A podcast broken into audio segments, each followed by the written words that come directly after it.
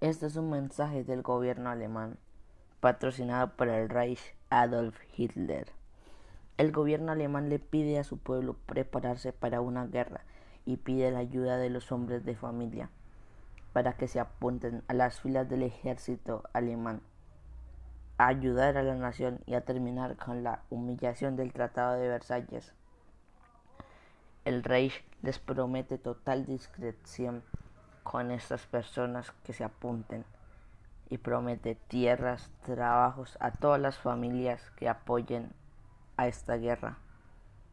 Este es un mensaje del gobierno alemán. ¿Y tú qué estás haciendo ahora?